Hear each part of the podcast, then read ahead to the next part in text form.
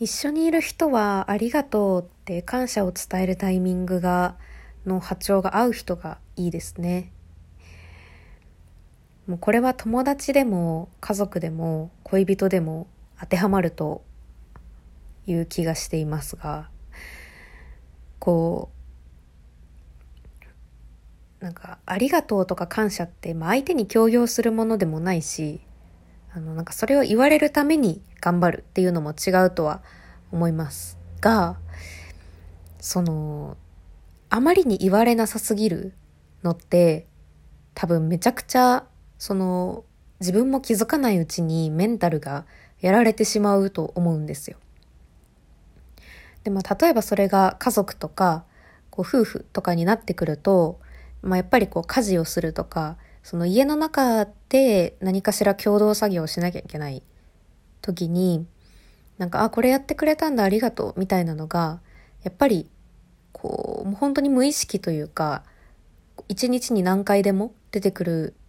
方が私はいいなと思っていて、そういう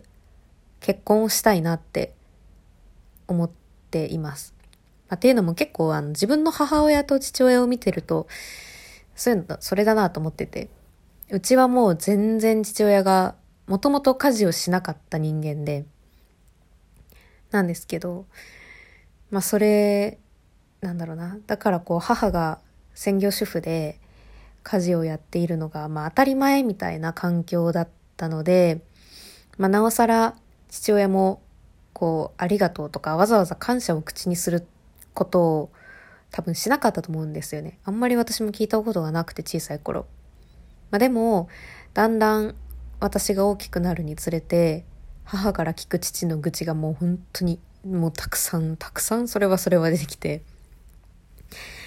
で、まあ結局その、いろいろ愚痴はあるものの、まあ結局、その、まあ家事を手伝ってくれないとか、あるのかもしれないですけど、なんかこう、結局自分がご飯作ったこととか、洗濯したこととか、なんかそういうことに対して感謝をの気持ちが伝わっていない、伝えられていないっていうことが、まあ、そもそも一番問題だなっていうのは、まあ、今になって感じることで、まあ、っていうのを感じた時にやっぱり私は将来結婚する時にはそのお互いがちゃんと感謝の気持ちをま常に伝えられて相手にも伝わっているような状態がいいなって思っています。でってなった時に、まあ、その結婚する前のこの今の段階でこう誰かとお付き合いしている時はうーんなんか感謝の言葉がないなとかなんか違和感そこに違和感をこの段階で持ってしまうときっと結婚した時にものすごい大きな問題になってきてしまうなって積み重なってね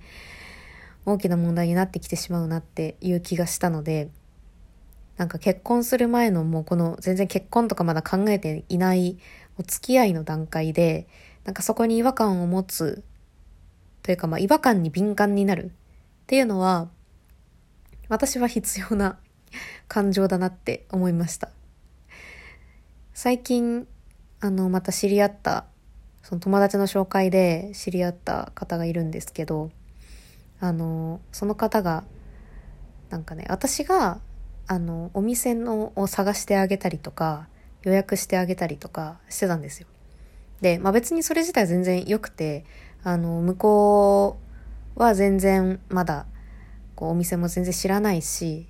その、詳しくないから土地勘も。だから、まあでもこういうのは食べたいっていうリクエストをくれたから、あ、じゃあ、ここ良いですよ、良かったですよ、みたいなの言って、候補何個か出して、で、予約もします。何時がいいですかみたいなこと言って。で、なんか私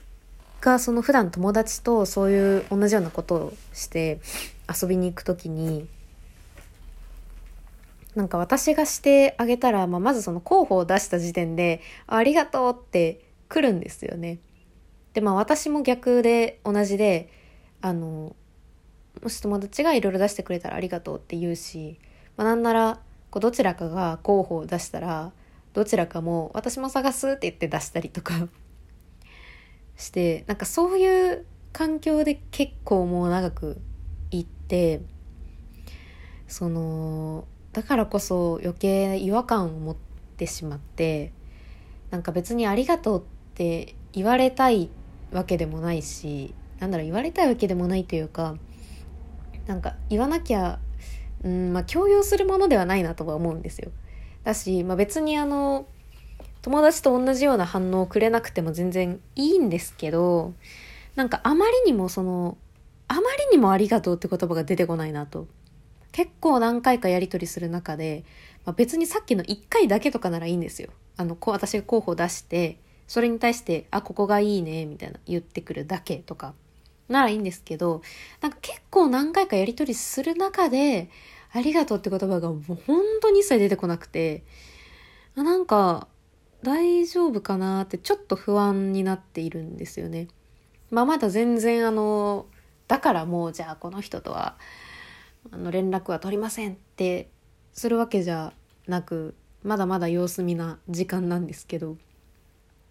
ちょっと不安だなって思ってます。だから、まあ、この不安な気持ちをちょっと忘れずにあのなんだろうなちゃんと人間と人間の あの関係を築いていってみようかなとは思っているんですけどまあ、なかなかそこのこうやっぱり感謝とか、まあ、あと謝るとかありがとうとかごめんなさいを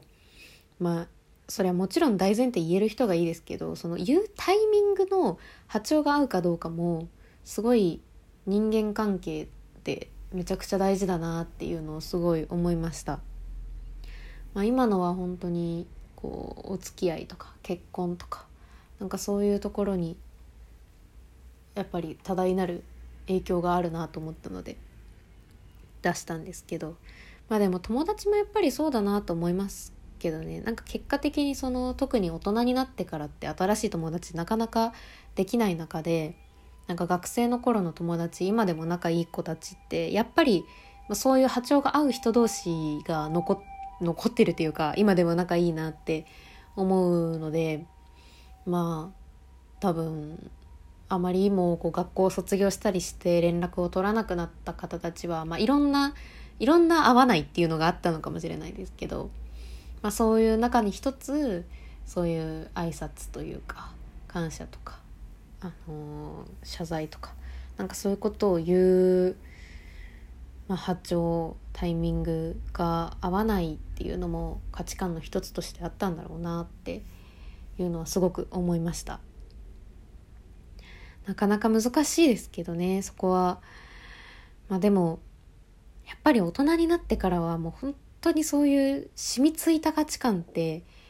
まあ、なかなか変えられるものではないと思うのでそのまあねコミュニケーションとか信頼関係のこの出来上がり具合にもよりますけどねそういうコミュニケーションがこうどれだけ